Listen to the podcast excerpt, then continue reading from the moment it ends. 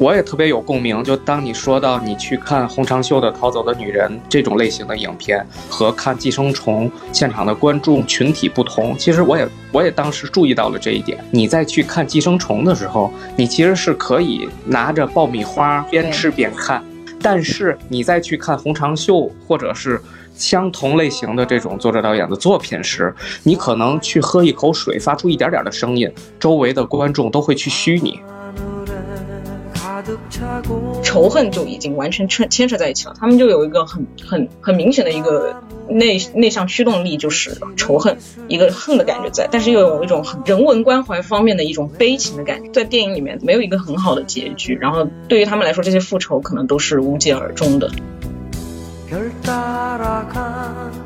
对，我们在聊到某一个位置的时候，有一个听友发问说：“怎么一聊就是寄生虫？怎么聊的韩国电影就是寄生虫？那俩这什么韩国电影？除此之外还有没有？明明别的是怎么样的？” 我感受到他的愤怒。但是其实我们如果从戛纳或者说从三大的角度的话，寄生虫是一个完全避不开的最重要的一个节点。最近是有限韩令，但之前它没有的时候，韩国作品在中国一直是全面胜利状态的呀。那时候，在一零年代的时候，一零之前，两千年代的时候，看韩剧的一批人和看韩国作者电影的一批人不是一批人。你现在在聊，你看你聊到寄生虫的时候，那你可能这批人也会去看鱿鱼游戏，对不对？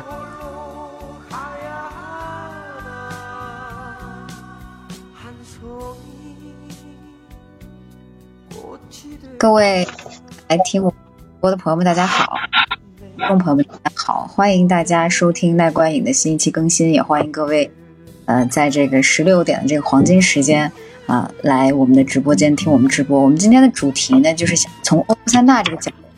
去看一看韩国电影。没胜利，今天呢也是我们奈观影第一次通过直播的方式跟大家互动或者跟大家交流。呃，我是奈观影的博客的主理人 Flo 啊，我另外两位嘉宾，我亲爱的同伴们，跟大家做个自我介绍吧。好的，好的，大家好，我叫谢鹿晗，然后目前就读于 UCL，是学电影研究专业，然后自己感兴趣的领域是韩国电影。大家好，我是 Zavier，我现在在法国的巴黎。啊，我是奈观影的主编，过往几年欧洲三大电影节都去了现场，所以也今天想和大家一起分享一下在现场的一些见闻。那自我介绍完了之后，我们今天的这个交流就正式开始了。大家可以不用这么严肃啊，我往下翻了一翻，觉得这个播的朋友们非常的多，可能确实也是现在比较感兴趣的一个议题。就是尤其是今年啊，联想到从从之前的《寄生虫》再到今天《分手决心》，韩国电影好像在欧洲三大这个领域越来越变成当红炸子鸡的同时，然后带出来一些我们作为东亚的呃电影共同体的一员啊。虽然这么说可能很多人不同意，但是作为电影共同体的一员，我们是不是有一些可以借鉴的地方，可以分析啊为什么他们做的这么好？啊，这个也是我们可能作为国内的影迷也好，媒体也好，电影人也好，去关注这个议题的一个原始的驱动力。当然，其实这个背后也有很多花边新闻啊，像这些导演他们自己也都不是什么 省油的灯，自己也会有很多出现在社会版面的有趣的事儿。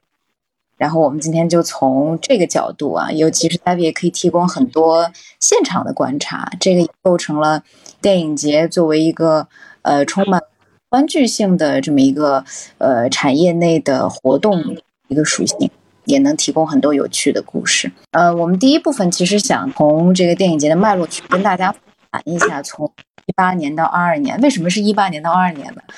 这个好像是呃我们商讨过后的一个。比较合理的时间划分，从这五年左右，我们来看一下欧洲三大赏的一些呃韩国电影的闪光点。其实说到了，从二零一八年开始，其实它是一个欧洲电影节的一个分水岭，尤其是在网飞流媒体正式的进驻了全世界以后，这个事件它其实是缘起于二零一七年，有一部《玉子》这部电影。然后这个电影，它当时是入选了戛纳主竞赛单元，但是就引起了轩然大波。因为它是在戛纳播放以后完全没有办法在院线看到，所以当时戛纳的评审那年是，呃，西班牙导演阿莫多瓦，他当时就对这个事件已经产生了不开心，他当时就在新闻发布会上直接就说了，他的这个金棕榈奖不应该颁发给大银幕上看不到的电影，直接就怼了这个玉子。然后紧接着，从二零一八年开始，戛纳电影节这边就有了一个规定，只有在法国院线上映的电影才有资格去参加戛纳。然后就导致后面的一系列的很多影片，包括那个阿方索的《罗马》，还有去年坎皮恩的《犬之力》，这些影片都没办法再去到戛纳，只能转身投向了威尼斯的怀抱。所以这也是我们可能想从二零一八年开始去谈论这个欧洲三大电影节，因为这个事件其实也是这部韩国电影来引发的。确实，你这么一捋，我们这一八年这节点挑的还是很正确的。那像我们聊到戛纳了。那你不然就可以从戛纳先开始梳理。我觉得可能硕果累累的，也就是戛纳比较多。嗯，戛纳这边的戛纳特派员鹿晗同志，可以跟我们聊聊，从这个一八年到二二年，韩国电影都摘取了哪些戛纳电影节的棕榈硕果？嗯，从一八年到二二年，韩国还是嗯大家关注的比较多的导演，主要可能更了解清楚的就是朴赞郁今年的作品以及。三年前，《寄生虫》奉俊昊的作品，这是大家关注的比较多的，嗯，主竞赛单元的电影，韩国电影。当然，也有一些是在午夜放映的，以商业元素为主导的一些类型片，呃，参与了戛纳电影节的午夜放映单元。它可能不是一种评奖性质的，但是也是对一些韩国导演的一种激励吧。像比如说今年李正宰导演的《狩猎》在午夜放映，之前也可能有大家有注意的，就是。严尚浩的《釜山行二》，这个也是午夜放映单元。然后哦，这是入围了官方评选的影片单名单。还有《恶人传》，可能大家也有听一些呃呃自媒体平台会讲解过这部电影，是有听说的。当然，但是戛纳其实关注的嗯韩国导演类型比较多元啊。之前其实也有关注呃像林权泽啊，还有李沧东啊，还有还有还有罗洪整啊。对于戛纳电影节来说，韩国导演的参与率更高吧，就是更多元化，更多更多的导演，韩国导演都有参与到这个奖项中来。你可以给我们再细致的讲讲，你刚才提到这几个片例，其实我觉得都还挺能代表大家心里面想这五年的韩国电影的一些高光时刻。可比如说你说的哭声，这个就是我个人的近五年观影的一个一个里程碑吧。我是被这个东西吓到了，是吗？真的是太吓人了。就它本身不是一个讲那种，嗯，怎么讲，就不是带给你很直观的惊悚。它的惊悚是你午夜回想，一睁眼一闭眼，那个恶魔的眼睛就会吓得你睡不着的这种感觉。嗯，我觉得可以再细致的梳理梳理。我觉得鹿晗可能研究的也有很多新的成果。嗯，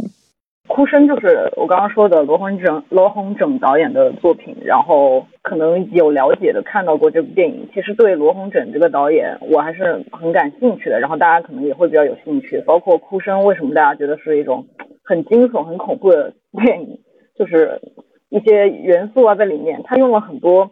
超自然存在的一些。宗教信仰放到这部电影里面，然后给大家的感觉就是很好看，但是好像也没看明白。我当时看第一遍就是这种感觉啊，很好看，但是我没看明白，我不太知道这个电影它到底想要传达的是什么。到了后面我去盘了一下这个导演之前的作品，然后我才感觉他好像是有意识的想要去反驳一些东西，包括他之前的作品啊，呃，追击者、黄海。呃，大家有了解的话，《追击者》就很明显是在讲一个，嗯，男主想要试图去在一个悬疑案件中找到侵犯自己利益的那个杀人凶手。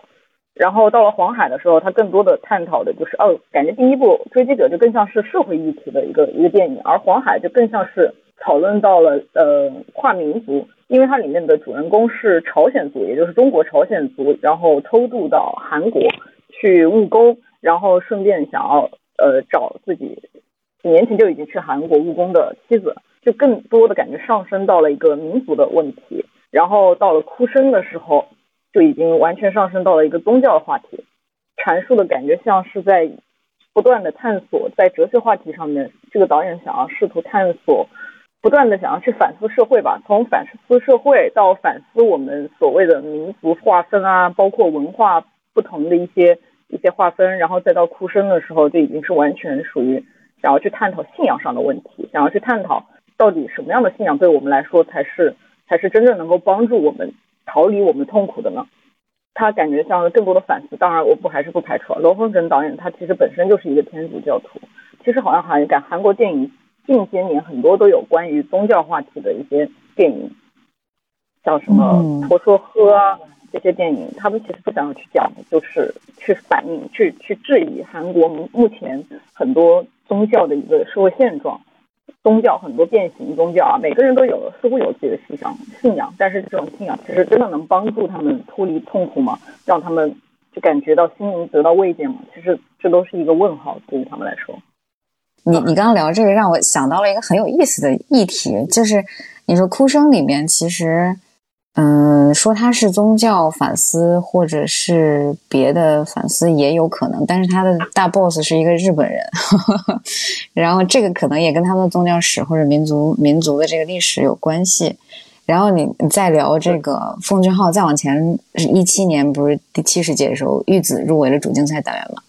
然后玉子也是一个韩国民族跟美国人发生冲突的故事。然后你刚才讲《龙红枕》的前面那部作品是黄海对偷偷渡的这个偷渡的中国人，然后今天这个《分手的决心》里面，汤唯也演的是一个中国的女人。这个韩国电影里面的外国人总是很多，然后如果你去看的话，是不是他们的形象也有一些可以说到说到的地方？在魏，你有没有什么看法想发表发表？呃，我我记得我看黄海跟《分手的决心》，对于里面就因为它涉及。在中国的一些元素嘛，包括他的中国人偷渡，然后一些其他的中国的群众演员。但是我发现，在这些韩国电影里面，他的其他演员可能都是本土韩国人来饰演中国人，然后就会非常令人出戏。如果大家有机会马上看到《分手的决心》，可能也会觉得里面除了汤唯以外，其他饰演中国人的人说的中文完全听不懂。所以，其实我我也在想，为什么他们不去找一些真正的中国的群众演员来去演那些群众角色？我感觉可能还是因为在韩国发展的中国演员好像我们知道的就比较少。朴赞玉更多的还是想通过呃商业呃元素，他想要去他邀请汤唯，肯定还是出于一个商业的一个考量，也是希望能够可能希望能够得到更多中国观众的一些关注吧。然后还有一个问题，就是我觉得他应该还是想要给更多机会给韩国本土的演员来发展。像之前也是很多电影都是他们不打算，好像似乎就完全没打算考虑过中国演员出演。这个可能还是存在一些市场上的壁垒，或者是说，嗯，在政策方面可能还是没有太多的帮助。国际关系的问题也可能对这个情况造成一些影响。我感觉也是，其实说到底，这还是一个资本流动的问题嘛。就是如果你选择真正的中国人来演，他有没有回报？如果没有回报的下，就糊弄一下就完事儿。这个就就感觉完全是制片方从商业角度考量的原因。那其实这样看的话，梳理下来，好像这些呃，除过非常有作者性的这些，我们看到是大师手笔的这些。作品之外，好像都是一些商业电影。但是其实你梳理下来的话，像朴赞玉，像这个奉俊昊，但是奉俊昊其实也还是在商业尝试。但是像你再往说林权泽之类的这种，李沧东这种，他是非常有人文理想的，嗯，作者电影的创作者。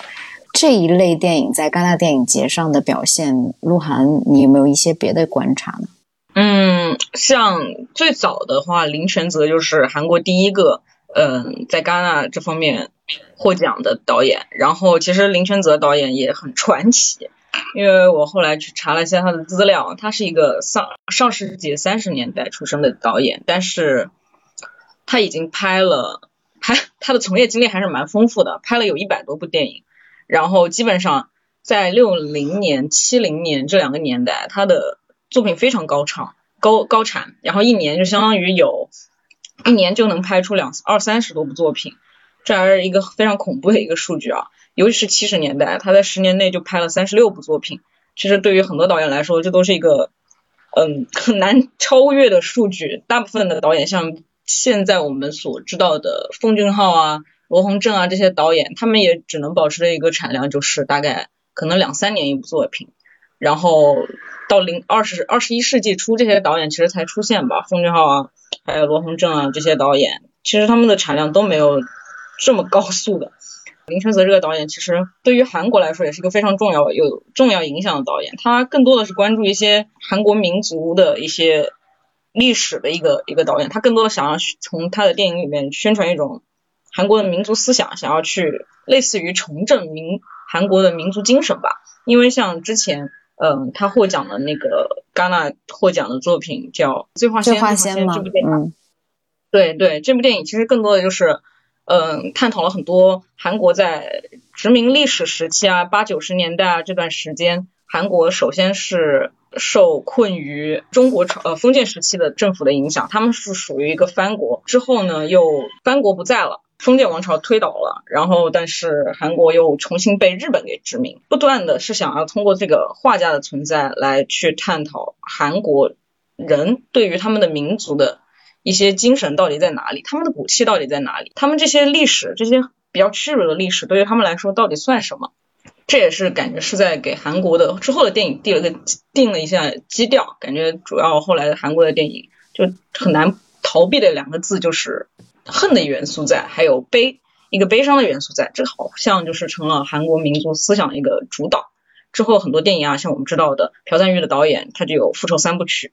这基本上就跟复仇。仇恨就已经完全牵牵扯在一起了，他们就有一个很很很明显的一个内内向驱动力，就是仇恨，一个恨的感觉在，但是又有一种很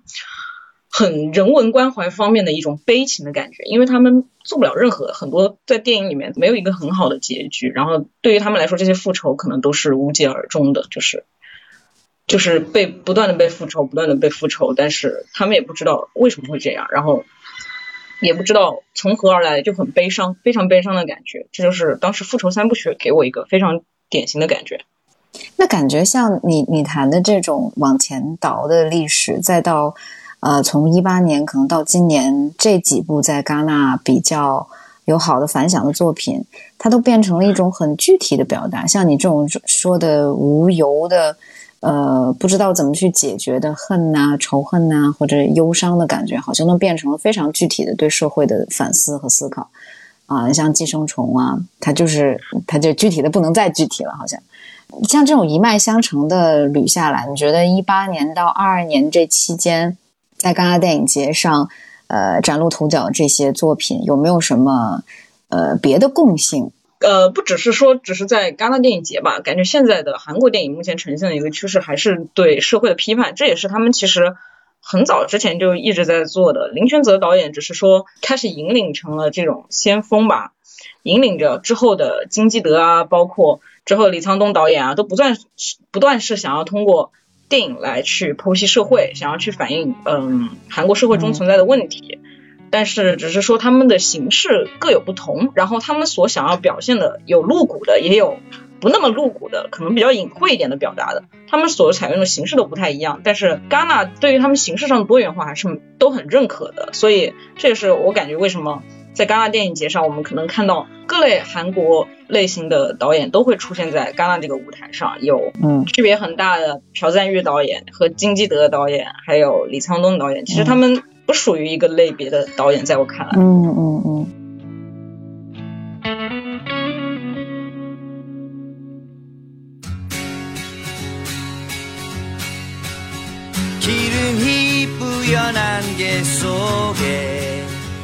마음껏 마시는 미세먼지. 눈은 오지 않고 비도 오지 않네. 바싹 메마른 내 발바닥.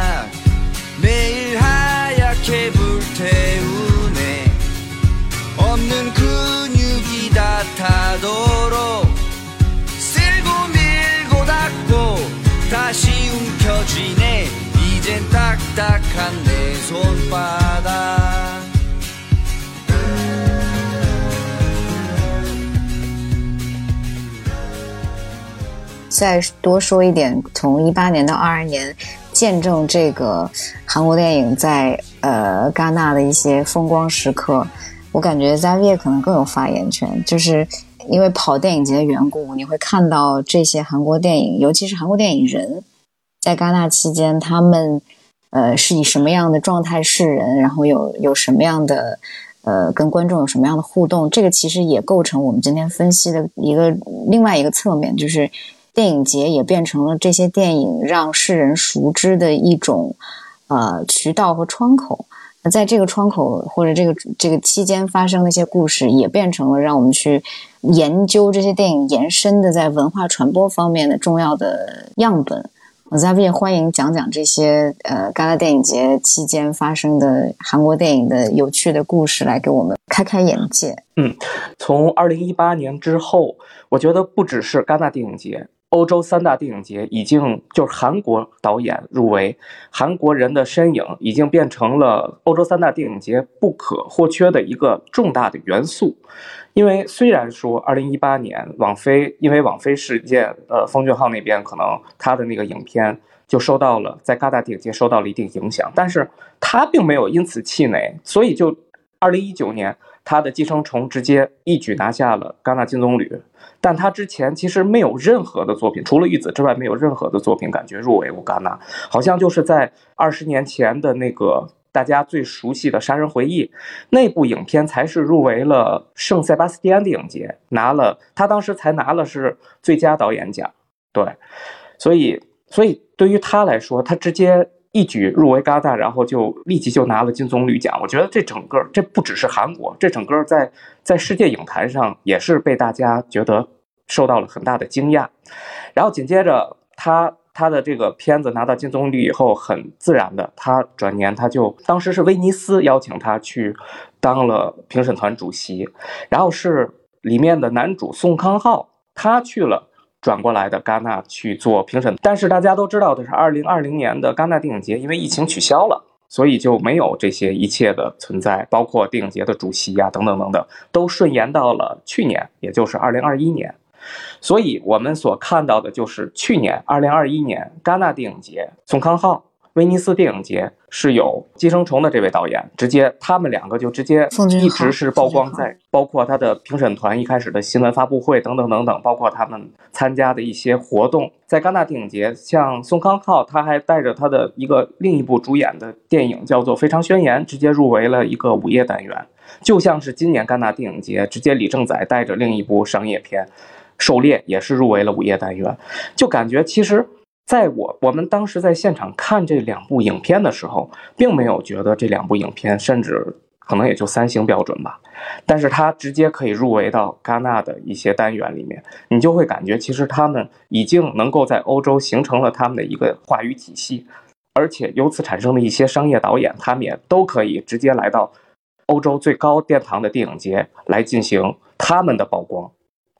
然后柏林电影节就更不用说了，因为从呃从 N N 年前吧，这个洪长秀就开始每年入主竞赛，每年入主竞赛，一直到现在。其实我是二零年才第一次去的柏林电影节，然后当时主竞赛单元看他的那个《逃走的女人》的时候，可能那时候才是第一次看这个导演的作品，之前对于他一无所知。然后看完他的这部作品以后，发现。法国人对于他的作品永远是无限追捧，他只要出一个新片，法国的权威杂志电影手册永远就要列为年度十佳。即使他的作品，你有可能会在电影院看睡着，你也 get 不到他的作品就怎么就这么好，但是他真的就会被欧洲欧洲的电影界无限追捧。对，持续三年，真的持续了，就是我去柏林三年，他的。作品入围主竞赛三年，然后连续拿奖，连连着拿三年。去年的时候，因为也是疫疫情的影响，柏林电影节就直接是线上了。然后他的引言也是入围了主竞赛，然后可能才六十多分钟、七十分钟这么一个特别短。这部影片你看下来，你也没觉得多多惊艳。然后里面的那些人物，他们之间产生的这些日常，你也没会觉得特别的有高深的解读。但是依然拿奖，依然被业内追捧。而且他的这部演影片也直接衍生出了一种剧集式的拍摄，之前大家一直在想，为什么叫引言？因为什么？因为有后续啊。所以当年他的引言入围了柏林，他的另一部影片直接就入围了戛纳。今年的柏林电影节是叫小说家的电影吗？小说家的电影，对，对对对，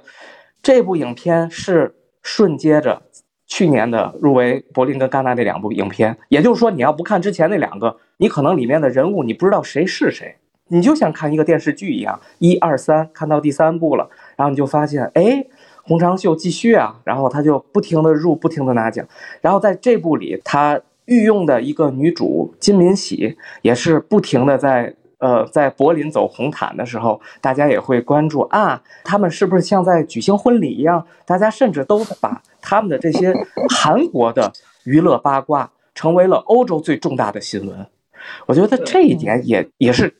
特别刷新，作为在亚洲的一些咱们作为媒体啊、影评人等等，就不停的看到韩国的这些花过花边新闻占据了欧洲电影节的各大头条。我觉得这一点也是韩国人他的运营特别能够成功吸引眼球的部分。我我有同样的感觉，但是我感觉。嗯，因为要做这个柏林电影节梳理的相关的案头工作嘛，所以也去看了很多红上红红长袖，不能再叫错了，这也挺有意思的。它的本名其实叫做红长袖，因为韩国人的名字都是有呃汉字的，就是比较固定的这个讲法了。但是不知道为什么前一段时间大家会喜欢叫它红上秀，现在改过来叫红长袖。就是你去研究红长袖的这个。他的导演生涯的时候，你会发现他其实是被韩国主流的电影体系体系所排斥的那一类导演。呃，他比较习惯于说去做一些实验性的表达，而且他本身出身也是这个芝加哥的这个电影学院嘛。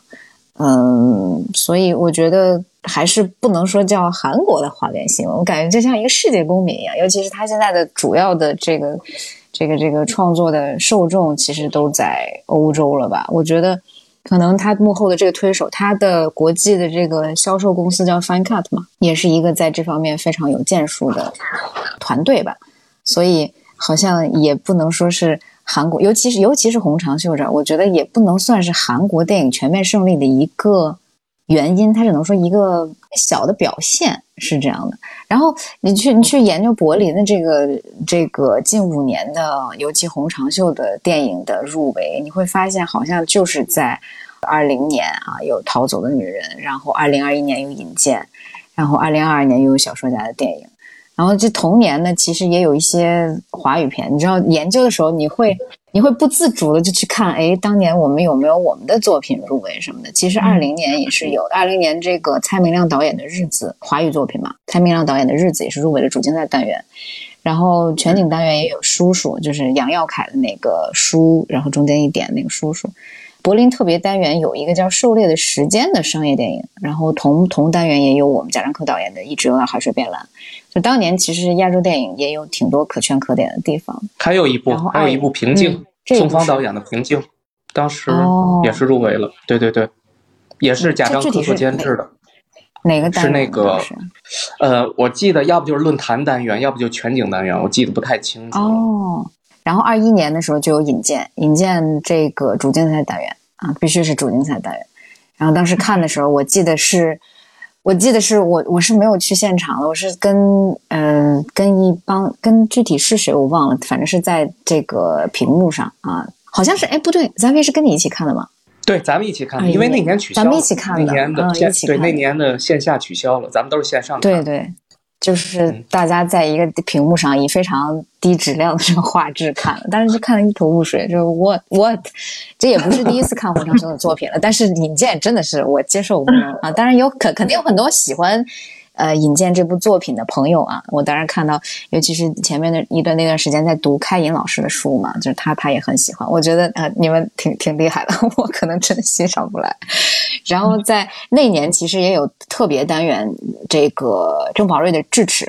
嗯，这个也是当年大家会比较去呃关注的一个类型片的佼佼者吧。然后到了二二年，就是主竞赛单元小说家的电影，跟金敏喜的示爱了，大家这个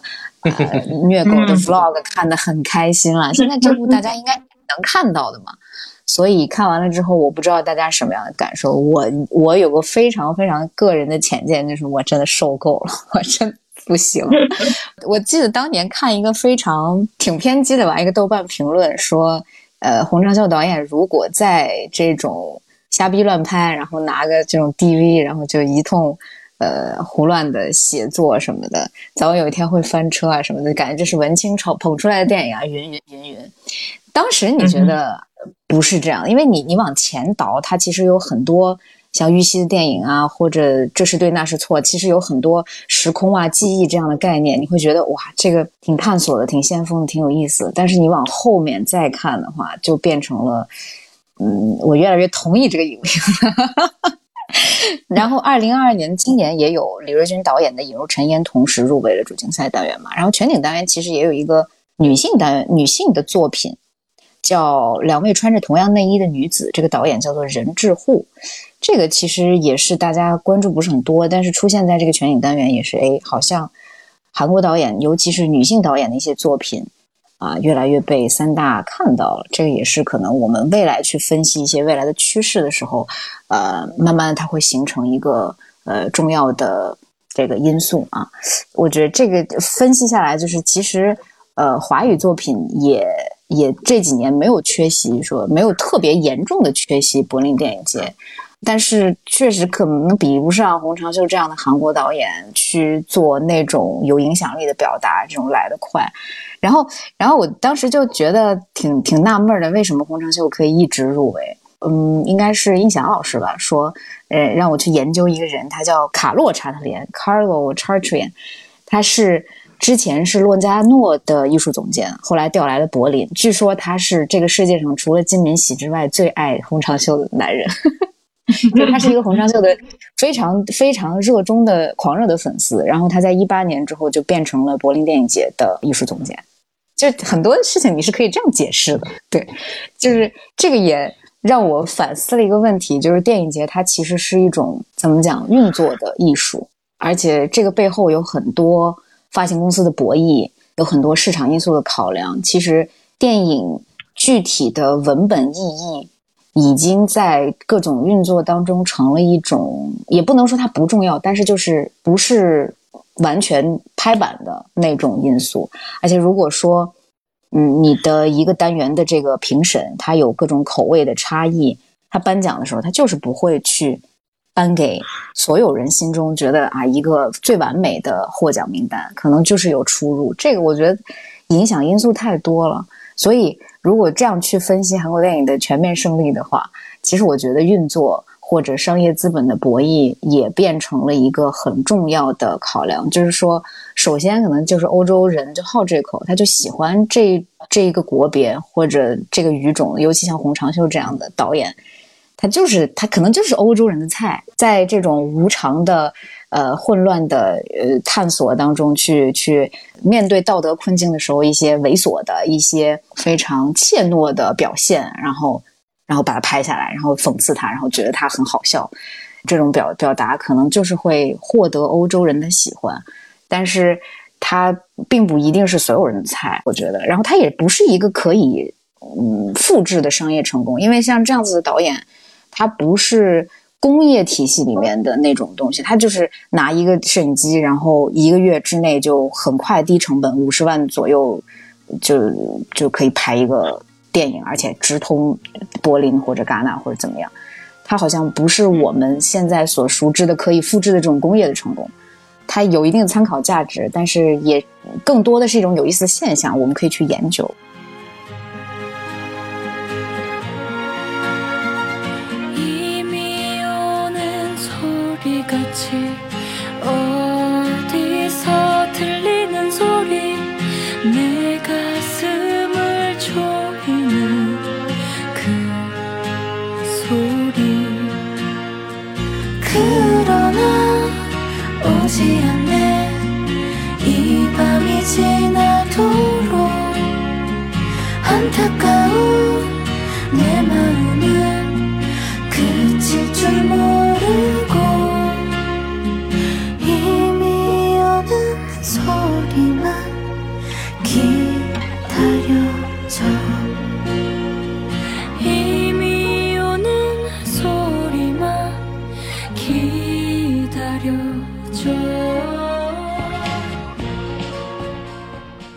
这也聊到了一个很重要的问题，就柏林电影节有各种各样的单元嘛，这个其实也是我们今天讨论的一个很很有意思的呃别的方向，就是电影它当然是重要，但是我们其实是从电影欧洲三大来看韩国电影。那欧洲三大嗯本身它有一些各种单元的设置，它它它所表彰的，它所喜喜闻乐见去推广的一些电影，也一定有它的侧重点嘛。像柏林就主竞赛单元肯定就是电影节的核心。然后会我们会看到洪长秀这样的导演就是三番出入哈，然后然后就是奇遇单元，奇遇单元呃叫做 Incuters，我不知道我这个英文读的对不对啊？因为现在这个英文能力已经，咱们也是是这样读的吗？叫 Incuters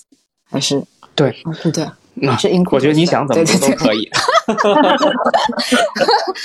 对，奇遇单元就是一个嗯，他会表彰说。呃，比较独立创新的这些作品，然后就美学啊、结构上面比较大胆创新的这些作品，然后就是全景单元，叫班诺哈马，他他我不会读英语，不好意思，他就一些他当然这个单元有自己的陪有自己的评审团嘛，有自己的观众奖，然后其实挺多嗯都是从这个全景单元出来的，像我们往下捋的话。呃，全景单元这个刚才提到两位穿着同样内衣的女子，这个女女女性视角的作品就是全景单元出来的。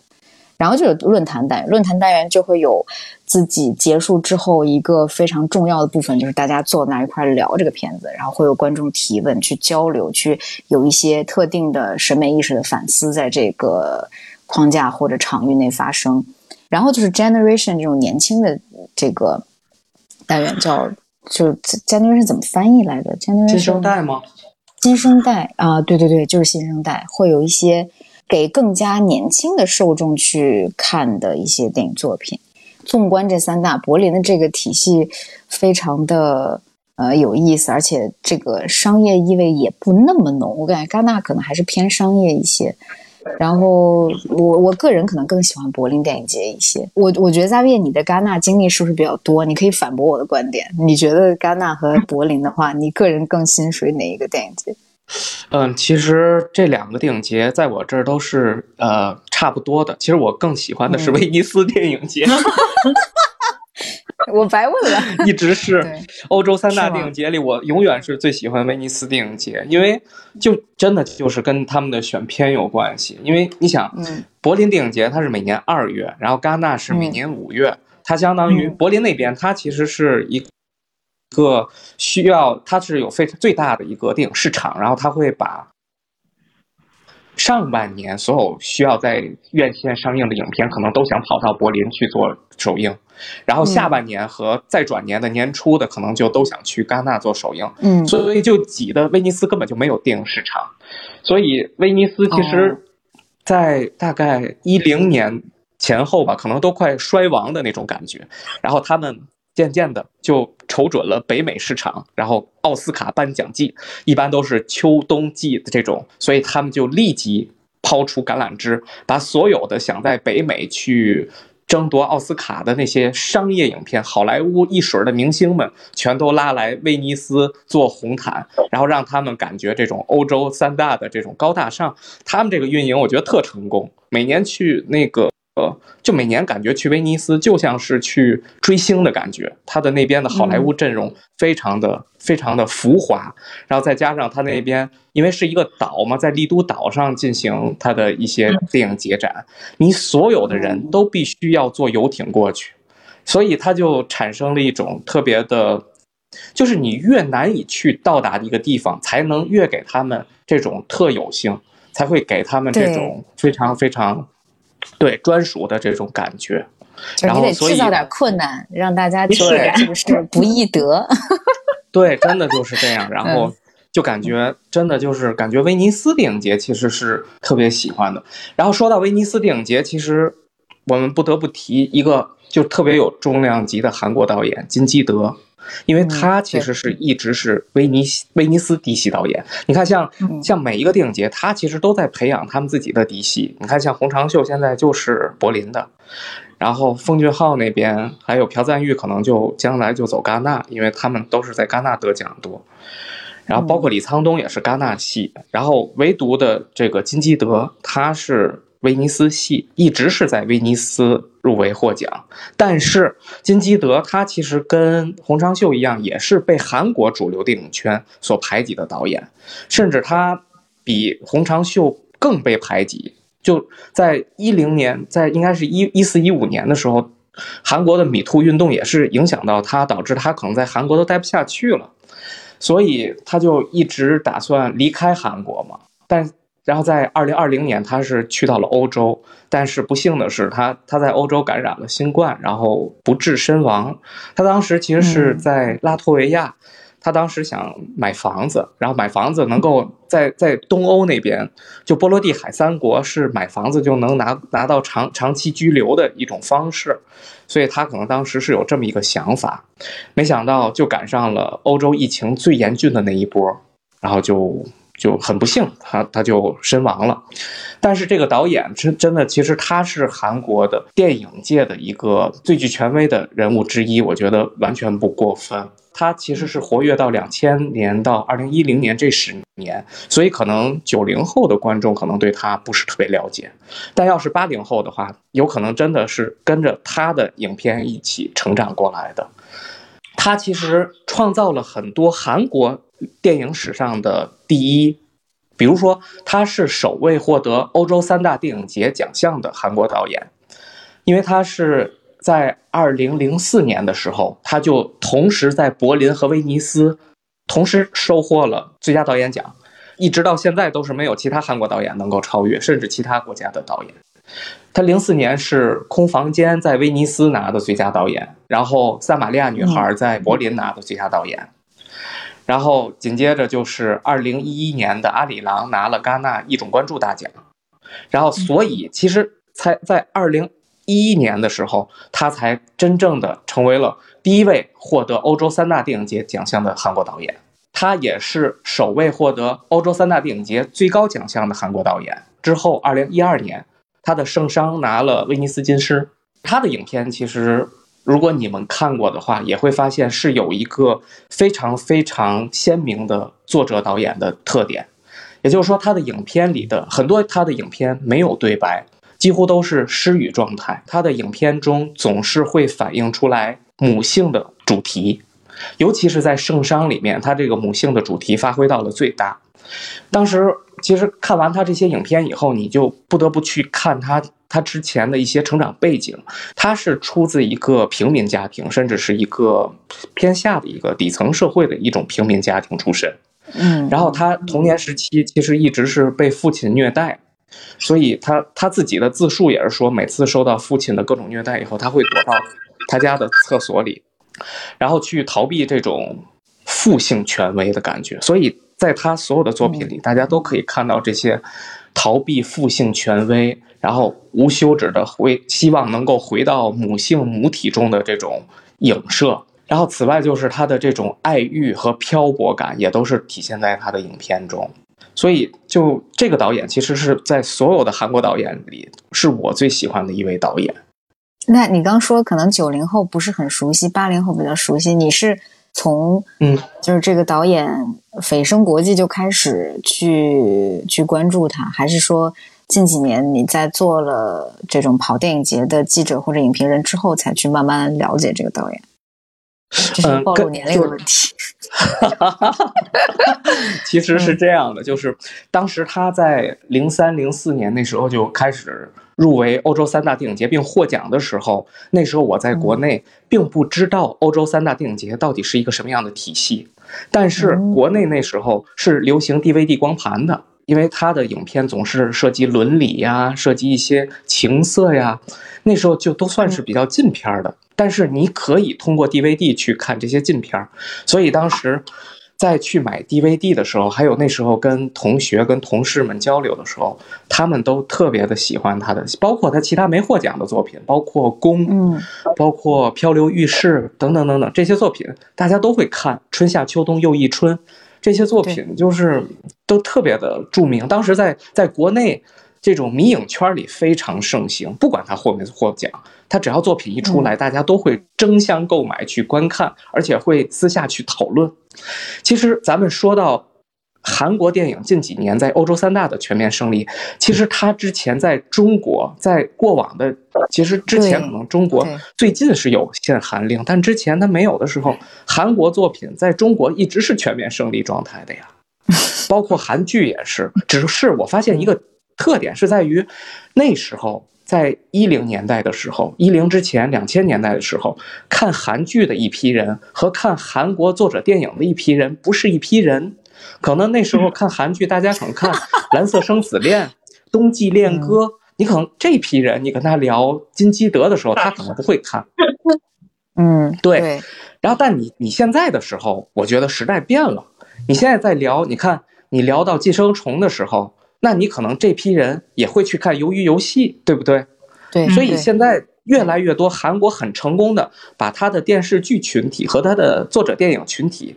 特别容易的结合到了一起，所以我觉得这可能也是韩国它这几年的一个鲜明的特点。这你你提到这个两个群体的弥合这件事情，特别特别的有意思。我感觉现在就是确实是韩国呃电影在这方面做的很很好的一点，就是它总会给你。一种东西，你可以看完，你看的时候就有预期，而且看看完之后，你可以可以狠狠的抓在手里，就不会让这种预期去落空。就是现在很多作者电影，其实你你最开始给大家的一种概念，然后看完了之后，你的离场感是不一样。但是韩国电影就没有这种区别，而现在就韩剧主要是越来越，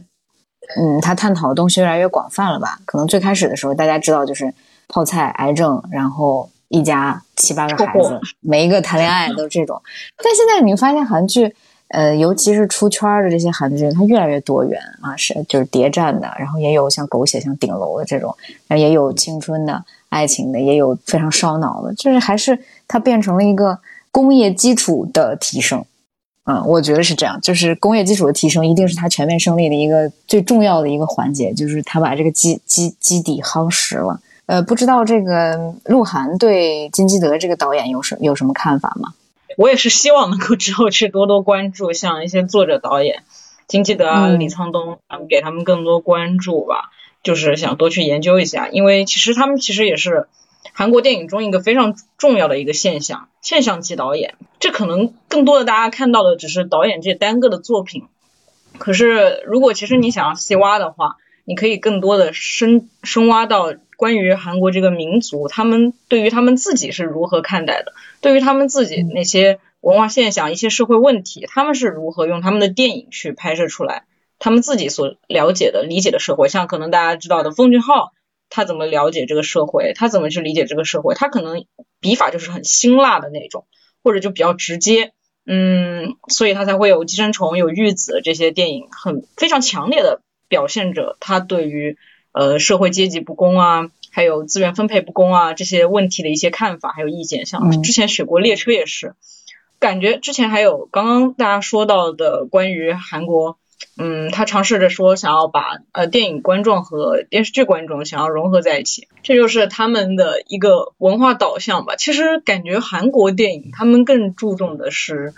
嗯，想要在利益上面获得很多，所以他们就真的想了很多的办法。感觉文化感觉是他们的一个输出，他们想要输出他们的文化软实力。同样，他们这些东西都是通以利益为导向来驱动的。像大家知道的，嗯，韩国几个大的企业公司啊，呃，不管是说是在 K-pop 方面，还是说是在韩国电影方面，这几个大的娱乐公司、大的企业公司，都是以大集大大集团为导向的一个全方面的输出，所以就很明显，其实还是能够感觉到。这是一个利益为导向的，当然也有很多韩国政府的帮助，所以，所以感觉目前大家看到的韩流啊，嗯，其实感觉不是近十几年大家感觉到哦很恐慌，其实可能在二三十年前，韩国就已经有这样，就已经开始有这样，对他们就已经野心勃勃的想要去。想要去征战就是亚洲市场，想要去征战的欧洲市场，他们的总人口也就才五千多万，可能还没有我们几个少数民族的人口多，所以所以他们的市场非常狭小，他们 他们想想要的还是通过利益为导向来赚钱，想要通过文化赚钱。嗯嗯嗯嗯嗯，其实你看。刚才我们所说到的这几个韩国导演，你们看一下他们的年纪，你就会发现一个鲜明的特点。其中，李沧东他是生于五十年代，一九五四年；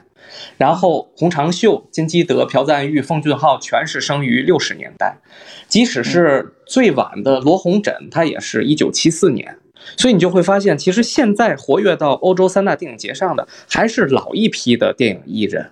那咱们就拿一个最早的李沧东，一九五四年出生的，然后来去对比咱们华语界的导演，那肯定就是陈凯歌导演，对不对？他是一九五二年出生的。然后我真的可以这么比之前我还不不不，你知道吗？我为什么要这么比？因为我把他们两个人的作品拉了一个单子，每年每年的一个情况，你就会发现一个特别特别有意思的现象。陈凯歌他的那个《霸王别姬》是一九九三年拿的金棕榈，对不对？他们俩出生只差两年。李沧东那时候还没拍作品呢。一九九三年的时候，陈凯歌都金棕榈了，李沧东还没有任何作品。陈凯歌他在之前八七年、九一年都入围了戛纳主竞赛，《孩子王》边走边唱。然后紧接着后两部《风月》《荆轲刺秦王》再次入围戛纳主主竞赛，九六年、九八年。此时你看李沧东。他在陈凯歌都已经五部入围戛纳，然后其中拿了金棕榈之后，他九七年才刚开始拍出了第一部绿色系列，第一部《绿鱼》，然后九七年《绿鱼》，两千年《薄荷糖》，二零二二零零二年的《绿洲》绿色三部曲完结，其中《薄荷糖》是入围了戛纳主竞赛，两千年，然后零二年他的《绿洲》是在威尼斯电影节拿了最佳导演，陈凯歌那边干嘛了呢？零二年和你在一起，在正赛拿了金贝壳奖，这个可能就是陈凯歌的一个分水岭了。二零零二年之后，他的作品完全的转向了商业化模式。然后你再看李沧东那边，二零零二年之后的二零零七年，密阳直接让那个对，他拿了戛纳，对，全度妍拿了戛纳影后。然后紧接着二零一零年，他的诗。再次拿了戛纳的最佳编剧。二零一九年，《燃烧》再次入围戛纳主竞赛，虽然没拿奖，但是获得了场场刊最高分，到现在为止无人能及，对吧？这就是李沧东的历史。然后咱们紧接着再看陈凯歌那那边干嘛了？零五年拍了《无极》，然后零八年的梅兰芳是入围了柏林主竞赛，这是他最后最后一次入围欧洲三大。一零年《赵氏孤儿》，紧接着一五年就《道士下山》，一六年《妖猫传》。然后再到近两年，我和我的系列以及长津湖系列，这个是陈凯歌一路下来，同时大概是戛纳系列的韩国和华语导演，他们两个人他们的职业道路是一种完全不一样的方式，这个咱们肯定不褒不贬，就还是感觉挺有意思的。你拉出来这么一个导演序列来做对比。嗯，对，就是确实这两个没有什么非常强的可比性。然后你要去研究的话，对，你要去研究的话，他们可能背后的就是时代的变迁，然后身身所处的这种环境啊，产业的环境啊，然后舆论的环境呀，包括政治环境，可能都有各种各样的不同。但是你把它拉到一块儿，这个事儿就特别有意思。我觉得好像你要这样去对比的话，说不定还有更多的。就是有意思的视角可以可以发发生出来，而且你像你提到的这个，现在活跃的都是一些老年人，哎呀，不太不太不太好，就是中 中年纪中年中年这些导演，而且男性居多，我觉得是这样，男性居多。然后可能未来的话，是不是会有一些新鲜的血液来补充？但是你你去研究的话，你会发现柏林电影节或者是戛纳电影节的非主竞赛单元会有一些新面孔，但是也都是昙花一现。也不，也不能在昙花一现，就是还没有看到他们生根发芽，成为一个很强的作者的这种这种现象的延伸，是不是？其实目前的这种全面胜利，也代表着一种好像这一代际的作者始终的占领话语权，然后新的作者还没有能够爬上巅峰的这样一种困境。我觉得也有可能是另外一个角度解解读的话，会是这样一个观点。呃，可能在我看来，他们现在目前大家所了解的，除了李沧东刚刚提到是五十年代出生的导演，像大家认识的比较多的，我们刚刚提到的一直在三大拿奖的这几个，可能都是六七十年代的导演，而且比较明显的就是他们都是六十七呃六七十年代生，然后以至于感觉他们都压了一头。基本上，他们最近二十一世纪之后拍出来的作品，才广为受到国际的认可啊，或者说才被国际很多电影研究者去讨论、去研究。在我看来，应该可能更多的还是跟他们自己的遭遇有关吧。六七十年代出生的导演，他们都经历了比较坎坷的一段一段艰难的路程，从不能拍片，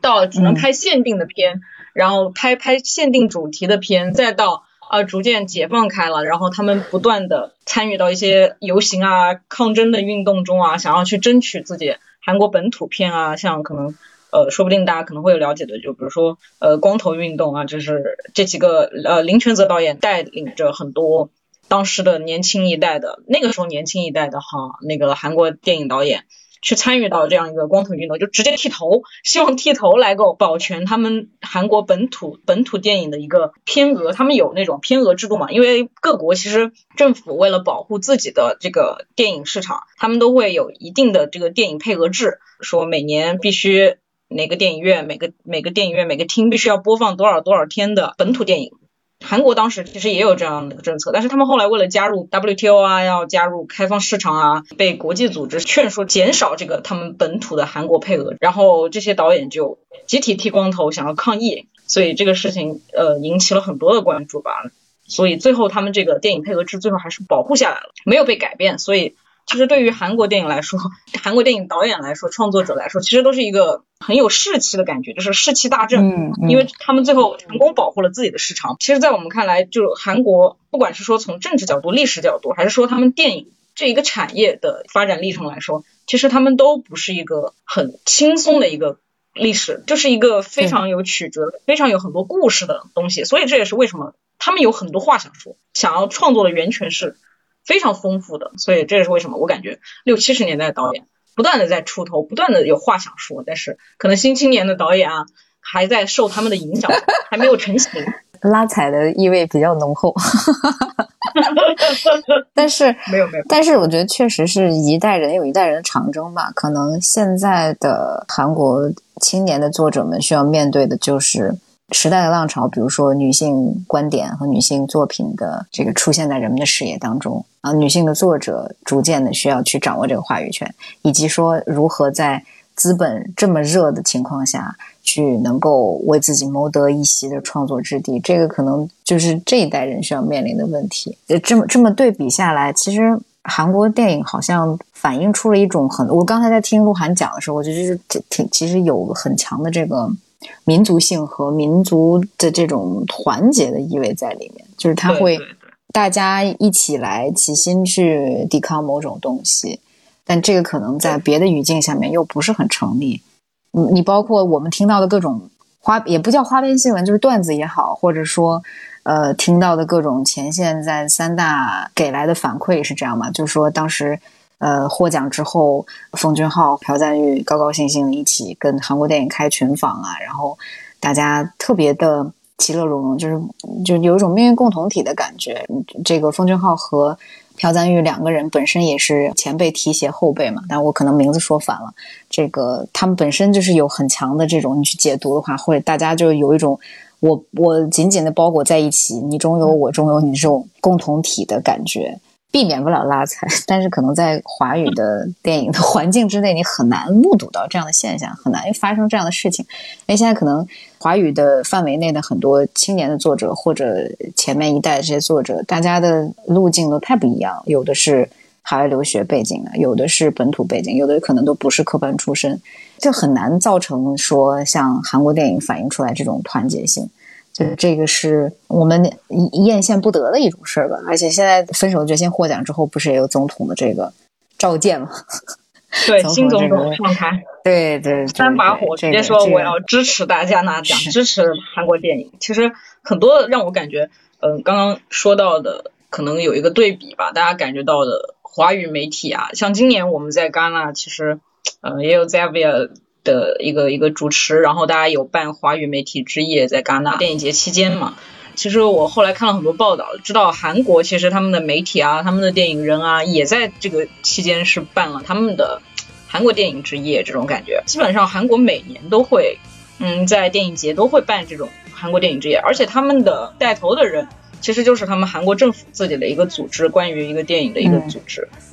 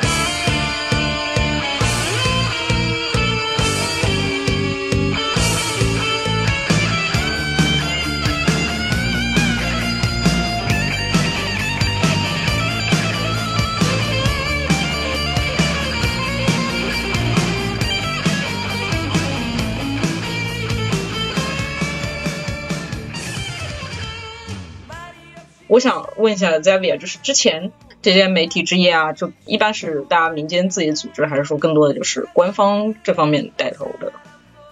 感觉？一般一般是这样，就是戛纳那边只要有入围主竞赛的影片，比如说咱们最近的一个，那就是一九年的南方车站的聚会，一般片方就会直接举办一个华语之夜，然后他们会邀请一些媒体业内的人士来过来，专门是去顺便采访他的主创人员。过往的话，华语作品入围三大还是挺多的，不会像是近两年会出现零入围的情况。还有一点就是很重要，就是疫情阻隔了国内的主创团队来欧洲。其实印象最深的一次他们能来，可能还是在二零年的威尼斯那次。那次当时是有，呃，妈妈和七天的时间，还有不止不休，他们两个剧组。也是在疫情期间，最终来了威尼斯电影节，然后但是当时他们是包机过来的，所以你就会发现，对，因为他们人过不来，所以他们一切的活动都没办法办。像今年其实汤唯他是来了，但是他是代表韩国电影那边，所以他是完全不参与华语媒体的专访，所以这就是一一一点比较尴尬，因为可能韩国他们。现在对于疫情的管控政策趋于国际化，所以他们包括日本也是，他们的这些主创人员呀、之类的，他们不需要考虑太多的，包括隔离成本，包括他们航班被熔断的这些情况。还有一点就是，他们这些国家来欧洲不需要去申请签证，这一切的一切都导致咱们华语作品的一些活动都会受到非常非常大的毁灭性的影响。包括媒体人也是，疫情之后能够来欧洲三大电影节的国内媒体人少之又少，那大家可能就会把重点关注向了国内本土的一些节展呀、活动，这是一个自然而然的。电影看不到，然后影人去不了，所有的一切就会导致这个影响力还有报道的篇幅等等一切就会越来越少。这确实是一个近几年产生的现象。就是今年其实还是一个比较好的时机，因为毕竟汤唯入围了嘛，所以大家对戛纳电影节的关注还是有了一波小的回暖。对你，你的感受是今年这个汤唯入围了之后，有没有什么跟往年你的观察有一些值得去言说的细节或者现象？就比如说，我们可能呃后方看到的像 Screen Daily 这种汤唯的大幅巨幅海报。电影节还没有开始的时候，就已经出现在了大街小巷最显眼的地方。今你今年观察到，大家对这个这个现象有没有什么多过多的讨论之类的？其实是有的，因为那个银幕场刊那边，他从第一天开始，第一天、第二天全是分手的决心的巨幅海报，然后都有汤唯，然后后面其中有一天又是分手的决心，然后你就会感觉其实造势还是造的蛮大的。我觉得可能也跟韩国公司背后的运营方式有关系，他们的商业运营理念也是比较厉害，所以他们今年两部入围主竞赛，《失之愈合》那个前客，估计他们也知道。质量如何，所以他们今年就把全部的兵力集中主攻到了《分手的决心》，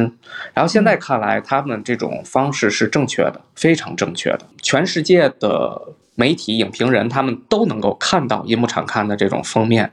但是你在真正的去参加媒体发布会的时候，你还是会发现，亚洲影片只有亚洲的媒体和影评人会过度关注，其他西方世界他们可能还会还是会没有这么的关注，可能会给你形成一种。对于你所期待的一种落空的感觉。新闻发布会现场，你就会发现，之前做其他节目我也说过，《分手的决心》前一场的发布会就是未来罪行，然后你就会很明显的感受到他们当时的火爆程度是不成量级的。未来罪行它是颗粒无收，但你会发现当时那个媒体大厅里围拥的水泄不通，然后所有的媒体人都成了狂热的追星粉，真是戛纳的光环感在未来罪行的现场，那是体现的淋漓尽致。里三层外三层的媒体人争着想要去拍那几位主创。包括雷亚塞杜，包括克里斯汀斯托尔特，然后当时是因为我们作为媒体人是有一个优先去拿明星签名的一个小权利吧，就小小特权吧，就在对对对，只有这一点点特权吗 z a v i a 在那个在发布会之前，就一大群人围在那个主席台那儿站着，要拍他们，要要要签名。然后结束之后也是蜂拥而至，所以他的那个座位就特别的，你坐哪个位置特别重要。当时我最后一波进去的，然后就发现仅剩大厅角落里超级远，几乎拿不到签名的一个位置。这个未来罪行的发布会结束的时候，你会发现，哎，他有一群保镖立即走到了主席台前，形成了一个人墙，让每任何一个人都没能找主创要到签名儿。当时我这个心态就瞬时变得特别平衡。当时他们这些主创立即就退场了。嗯，但是分手的决心好像不是这样，没有说里三层外三层的保镖，对吧？所以我就说，形成强烈的反差，就是四十分钟后的下一场分手的决心。当时他们这个未来罪行这帮主创退场以后，那个媒体大厅一下走了五分之四的人。瞬间，前排前三排座位全都空出来了，这导致我们可以立即占据最有利的地形，所以我就挑了最最中间，正对着汤唯的一个位置，坐在那儿了。我就立即也也认为，可能一会儿又会是里三层外三层的去争着去拍这帮主创，韩国主创。毕竟你想，除了汤唯以外，那个男主朴海日是吗？朴海日，他其实也是挺著名的。就是包括导演在内，他们这个阵容其实还蛮强大的。但是你发现 这一排除了华语媒体，还有几个韩国媒体之外，没有任何一个西方媒体在前面了。然后大家好像就都走了，就也没有太关注，也不太 care 的感觉。主创来了以后呢，也是感觉亚洲媒体的一个自嗨，大家就不停的欢呼啊，感觉即使是最终斩获了这些奖项，就还是蛮局限的。嗯，除了分手的决心之外，失之愈合当时也是差不多的一个场面。他即使是拿过了金棕榈，然后他的作品在欧洲永远是口碑超级牛的，但是在现场的可能还是亚洲媒体。中日韩三国媒体，包括提问，就是亚洲电影在欧洲，你即使拿最高奖，即使拿什么的话，你的体量还是不如好莱坞工业体系的那些片子、那些名导。就感觉咱们亚洲影人能够走到世界，就是要披荆斩棘，要越过层层的障碍。即便如此，即便斩获各种各样的大奖，可能话语权还有影响力还是在亚洲，就是没办法世界性的。嗯。对对对，我感觉也是这样。就是，嗯，虽然说现在，嗯，比方说，我之前在还在法国读书的时候，会发现大家很喜欢去研究红长袖，很喜欢去研究金基德，但这个也是学术层面。对，就比如说当时在这个沙特莱那个叫什么 Forum des Images 那个叫 那怎么翻译这个？就是一个那个影院，你随便走进去就是一个教授在面对着几百号人。在聊这个这是对那是错里面的这个不同的剪辑啊、运镜啊什么的。我当时还觉得，哎，是不是学术方面的这种狂热会引发市场的一些动作？但是好像也是仅仅局限于说一定类型的影迷会比较喜欢亚洲电影，大规模的这种像像商业像戛纳的反应，其实还是会发现大家还是会关注自己本土的在地的一些东西。其实说实话，我自己刚刚聊了一下，我自己也开始有些好奇，就是好奇，嗯，像我们说的这些洪长秀啊，还有李沧东这几位作者导演，他们的作品在韩国本土应该是一个什么样的表现？就是他们的票房，那是不是会很？准备这个的时候有看一下那个前客还有《分手的决心》的票房，但是由于《分手的决心》现在还没有上映，所以我们看了一下，呃，前客的一个呃韩国本土的票房。截止到十八号吧，关于前客的那个观影量在韩国应该是超过了一百万人次。韩国票房根据观影人次来评判，对，对，可能会跟利益直接挂钩，因为韩国电影的这个票价是完全统一的，他们只有工作日是四十块钱一张票，呃，人民币大概，周末就是四十五。对于他们来说，他们只需要统计这个观影人次就很好了。一部电影只要韩国电影只要达到一千万人次以上的观影，都已经算是非常非常非常厉害的电影了。但是从目前来看啊，前客的一个这个这个发展的速度，应该可能还是没有得到韩国自己本土人的一个认可。上映了十天才才才才突破了一百万人次，但是之前像大家可能有了解的《明亮海战》这个呃韩国电影，它是当时上映了两天就已经突破了一百万人次。之后是直接冲击了快两千万人次的观影量。全客距离大家所想象中的失之愈合，就是那种观影量级啊，很多人去看的那个想象，可能还是有很大的差距的。然后分手的决心怎么样的话，还还需要之后再关注。或许会比较好这个票房，因为感觉它也不需要说你去观看的时候做一些对时代背景的理解，对于社会这个变革的认知什么的，它没有多多少的包袱。然后你去看的话，也是一个五十年代的这个蛇蝎美人和侦探的这个故事框架，是不是会就是受到青睐一些？我也说不准。我收到了后方就是在听直播的一位非常了解韩国电影的朋友微信上跟我讲，是他的了解啊，啊，就是一些小信息的补充。感谢这位朋友，他深藏功与名，我就不提他是谁了。然后他告诉我，他说洪长秀的作品一般就只有五六千人的五六千人次的观看量，顶多一万左右。然后李沧东的前期也是票房没有多少的这个斩获，然后密阳这一部作品是因为有全度妍的加持，还是一个影星的加持，所以才会在国内有一百多万的人次。然后可能还是会根据这个戛纳电影节或者三大电影节的一些斩获啊，给这个片子镀一些金，然后有一些噱头，才会说在国内有一个好的。票房，你比方说《燃烧》之类的，就是五十多万，啊，然后然后那个金基德也是，金基德他的最好一部作品的票房也是才七十万的观影人次。哦，所以我感觉金基德和洪长秀的作品还是会特别被排斥，是吧？对本土的主流排斥，然后在海外。很香，被追捧。说到被追捧啊，就大家在海外很很，尤其是从学术界以及欧洲欧洲人本身对于亚洲的一个文化想象和需求，所以导致的这部这一部分作品这一类作者会有市场。这个还真的是挺挺有意思的一个现象。你们有没有发现，虽然说洪长秀和金基德他是在韩国主流市场不被追捧，但你看奉俊昊和朴赞玉。他们其实是被主流认可的，所以就相当于韩国电影，它不管能不能被韩国市场的主流所认可，但他们这些导演都可以在欧洲三大电影节崭露头角，并被追捧。这一点我觉得还是挺奇特的。其实就是我觉得就是两种不同的路径，就是你你这个作者，你满足了某一些某一个市场的需求之后，自然会有公司来为你买单，为你投资，为你运作。然后这些运作其实也是要讲商业回报的。你你不管是如每某一个路径出来的，最终你只要能让这个投资回本啊，洪长秀的作品就那么点投资嘛，所以他回本也会很快，然后他就一直在拍，一直在拍这样子。但是本本土的像朴赞玉或者这个奉俊昊之类的，他肯定是要为国内的这个资本或者投入或者公司去负责的，所以国内的市场他们自然会很重视。呃，他们也拍出来的更多的是韩国人喜欢看的、能走出去的作品，商业作品也好，作者电影也好。就我觉得这个确实是某种程度上讲，盖棺定论了电影是一个商品的这件事的事实啊。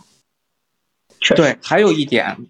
还有一点，其实我也挺想补充的，就是为什么他们这些韩国作品能够在欧洲如此的符合这些电影节影评人的口味？我觉得可能就是细思他们这些作品里的人物刻画，其实还是有一个共同特点的，主人公都会有一个特别特别深刻的缺点，特别平淡无奇，但是会有深深影响的缺点，都是被困在一种社会的共同的艰难情形之下的一种普通人的感觉。然后这个就特别能够符合这种欧洲人对于这些描述中展示出的这种真实感。他的这些影片的结尾，这些人并没有能逆袭成为英雄，成能够拯救世界，他们还是继续活在他们的艰难困苦中，让欧洲人会觉得可能更加的打动他们。并不是会像是那种我要战狼，然后我要什么国家价值大于一切，个人永远是要服从集体。我觉得这些可能欧洲人他是不认可的。嗯，我有一点宿命论对，嗯，对我就是感觉，呃，韩国还是电影很大一部分程度上都有那种很悲观的感觉。他们的电影题材总是能得到，可能也不只是亚洲题，呃，亚洲国家的这个认可啊，直接是能得到全世界的共鸣。这也是为什么我感觉《寄生虫》能够拿奖，那还是因为他在选题上面真的是有巧思，是真的是抓住了全世界人关注的共同点，然后。他们也有很多自己的这些理解，他们有自己韩国本土的一些特殊的问题也会放进去，特殊的一些应对的方法呀就会放进去。比如说这些人物为什么要在这种逆境情况下选择复仇或者什么之类的，他们的一个民族性格放在了这些普世的一点的社会问题里面。一方面又看到了现在生活的这种资本环境是什么样子，另一方面我们又同时知道了。韩国这个民族是什么样子？对，我觉得你们刚才的这个嗯具体的一些分析，引起我对于某一些观影的记忆的一个回溯。确实是你说这种对于现实反思、讽刺的这种作品，其实还是聚集在商业作品里面比较多。就它是一个暗爽的逻辑，它的它的。就是让你去复仇啊什么的，你看起来是很压抑的，但其实内心里面观众是达到某种爽的。骂人嘛，怎么会有不爽的呢？对吧？对我不管是最后你的结局是悲惨的还是怎么样，我心里面对于某一种愤怒和抵抗这个事儿是一种爽的另外一个层面。但是你要再去看《洪长秀》或者再去看李沧东的时候，我当时是在欧洲看的这几部作品嘛，观影的氛围和大家。离场感，那尤其是欧洲人的离场感是截然不同的。呃，寄生虫的时候，那是那结尾的时候是所有人起立鼓掌啊，那个震撼是嗯前所未有过的。而且我当时观影的是在巴黎一家非常市中心的电影院，各种各样形形色色的人，各种年龄阶段的人都会光顾的一个电影院，所以大家看这部电影是完全把它当做一个无国界的商业电影去看。尤其是戛纳当年也获了奖之后，大家会全年龄的去观影。但是你去看李沧东的《燃烧》。再去看这个洪长秀的，呃，我看的是哪一部来着？对，《逃走的女人》那个，你就感觉还是一个小众群体的狂欢，而且之后我也是在巴黎看的，就是大家还是某一个年龄层的呃观众，你看他，你就觉得他是一个属于那个。阶层的人啊，就是穿着啊、举止啊什么的，而且你去看这排片的影院也能反映出来，就是还是我觉得还是两种群体。欧洲观众对于这两种类型的亚洲电影吧，还是有截然不同的受众，有截然不同的呃喜好，也有截然不同的商业成功的因素在。我觉得确实是，呃，你这样分析的话，近五年来的表现，这种呃所谓呈现百花齐放的趋势，其实也是。这两种模式，或者是更多的即将产生出来的范式，有可能成功的原因，就是它会满足你各个层面的对各个层面的，尤其是欧洲受众对于韩国和亚洲文化的各种各样的想象，各种各样的文化需求。这个就你你怎么说理，人家就是厉害，对吧？人家就是可以达到对全面覆盖。对，嗯我也特别有共鸣。就当你说到你去看洪长秀的《逃走的女人》这种类型的影片，和看《寄生虫》现场的观众群体不同，其实我也我也当时注意到了这一点。你还有一点你知道吗？就是你在去看《寄生虫》的时候，你其实是可以拿着爆米花或者是其他的零食边吃边看。但是你再去看洪长秀或者是相同类型的这种作者导演的作品时，你可能去喝一口水，发出一点点的声音，周围的观众都会去嘘你。这其实就是一个 对在法国院线观影的一个巨大的一个分水岭，就是目标人群特别特别的不一样。你再去看一些呃好莱坞的一些什么恐怖片儿、惊悚片儿的时候，你就会发现他们的这些人群真的就是完全是平行线。你在里面，他们有大声尖叫啊之类，或者是吃东西，更别提什么吃东西了。但是你去看作者电影的这种特纯艺术片的时候，你发出真的非常非常微小的一点声响，周围的人都会介意，你就会感觉真的只有寄生虫是完成了从高到低所有全人群都想去观影的一种融合。垂直覆盖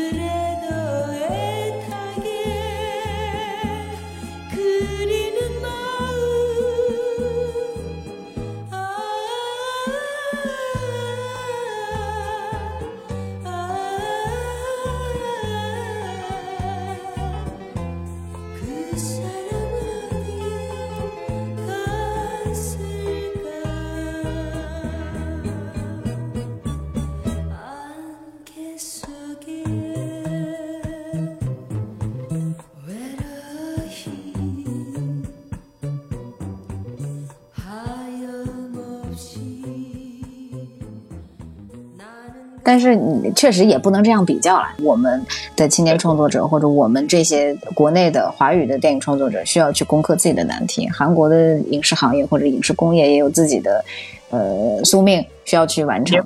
对，就走到现在，我们的时间也差不多了嘛，大概就已经一个半小时左右了。其实还是希望能够进行一个对未来的展望的动作啊。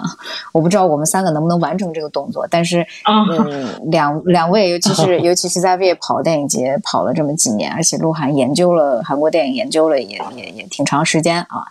看看就是未来，如果说从三大这个角度看，呃，你们注意到的可以将来会蔚然成风、成气候的一些现象。但包括我刚才可能提到了这种女性女性作者的崭露头角，然后慢慢的有话语权的争夺的可能性存在。除此之外，还有什么可以我们去期待的一些关于韩国电影全面胜利、继续持久下去的一些现象可以去分享？嗯，关注，嗯，看一下韩国的黑色电影。像我们之前了解，黑色电影可能更多的就是来自好莱坞的电影，呃，新黑色电影主要还是美国啊，或者是呃欧洲国家的一些电影。但是其实我最近发现，韩国其实他们的黑色电影也非常的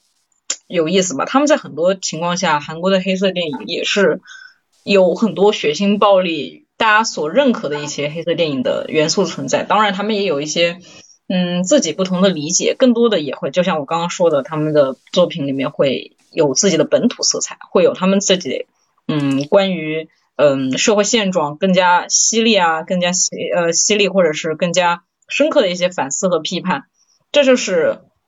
这就是呃韩国韩国黑色电影吧，我可能觉得大家可以多多关注。然后比如说我自己也很关注的罗呃罗洪整导演，他就是在我看来，可能他就是拍黑色电影，韩国黑色电影为主。期待罗罗我觉得这个这三个字是这么读吗？罗洪整还是罗洪镇？罗红整，whatever，就这样吧。期待他，期待他什么时候对，期待他什么时候可以再次入围戛纳或者柏林啊！期待先先期待他拍电影人。拍拍拍拍这部电影吧。他他他十十十多年就拍了三部电影，对，真是速度比较慢。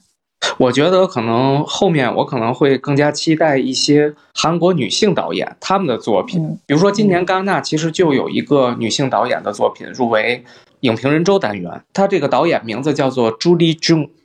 她其实中文我是没搜到她叫什么名字，然后她这部影片她描写的是一个高中生，呃，因为事故死亡以后，对于她的死亡原因的一个调查，也是符合当下的女性电影的一些语境和主题。